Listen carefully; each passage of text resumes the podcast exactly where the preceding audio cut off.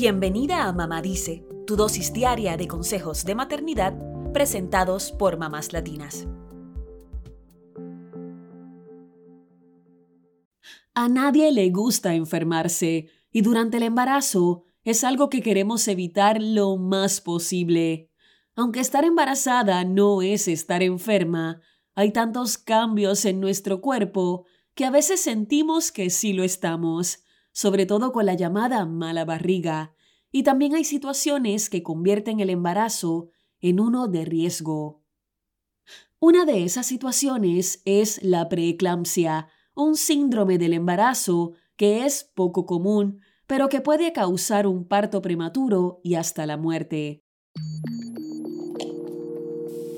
La preeclampsia se caracteriza por una presión arterial alta y por la presencia de niveles elevados de proteína en la orina a partir de la semana 20 de embarazo y raras veces poco después del embarazo.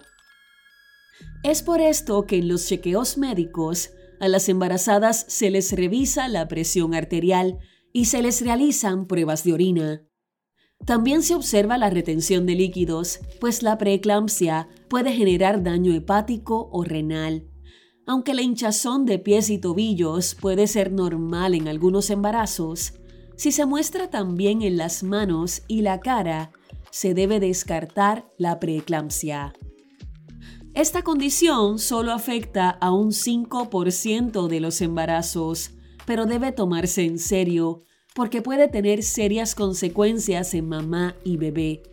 Si no se diagnostica ni se trata, la madre puede desarrollar eclampsia, la cual puede generar convulsiones o hasta un coma en el embarazo o posparto. Las mujeres embarazadas de gemelos o trillizos y las menores de 20 años o mayores de 40 tienen mayores probabilidades de desarrollar preeclampsia. Otros factores de riesgo incluyen haber tenido un embarazo previamente afectado, antecedentes de hipertensión crónica y antecedentes familiares de preeclampsia. Aunque es raro que alguien desarrolle preeclampsia en un segundo embarazo, si en el primero no la tuvo, lo cierto es que si el padre es distinto o si pasó mucho tiempo entre los embarazos, podría haber una posibilidad. El riesgo también aumenta si la madre tiene obesidad, diabetes, enfermedad renal o lupus.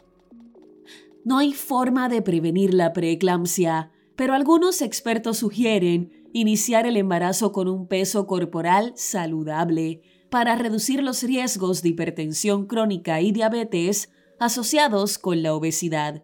También se sugiere una dieta baja en sodio, evitar la cafeína, mantener una rutina de ejercicios y dormir lo suficiente. Cualquier cosa que evite una presión arterial alta. ¿Qué síntomas podrían indicar que alguien tiene preeclampsia? Además de la retención de líquidos, algunas embarazadas presentan dolores de cabeza, visión borrosa, dolor abdominal en el lado derecho y aumento de peso.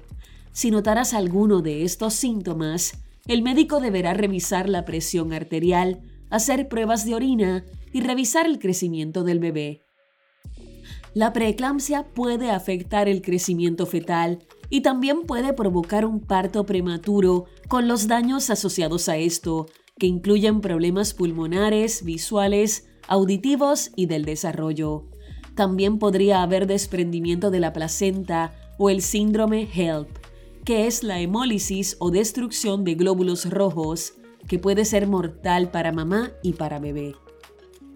El tratamiento principal para la preeclampsia es dar a luz al bebé o controlar la afección hasta el momento óptimo del parto.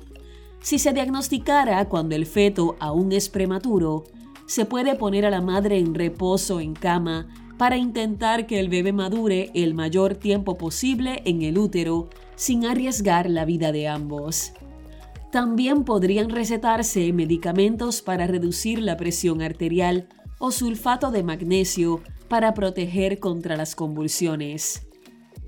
Como siempre decimos, es importante que las embarazadas tengan sus chequeos médicos para mantener al límite cualquier riesgo y para lograr un parto saludable.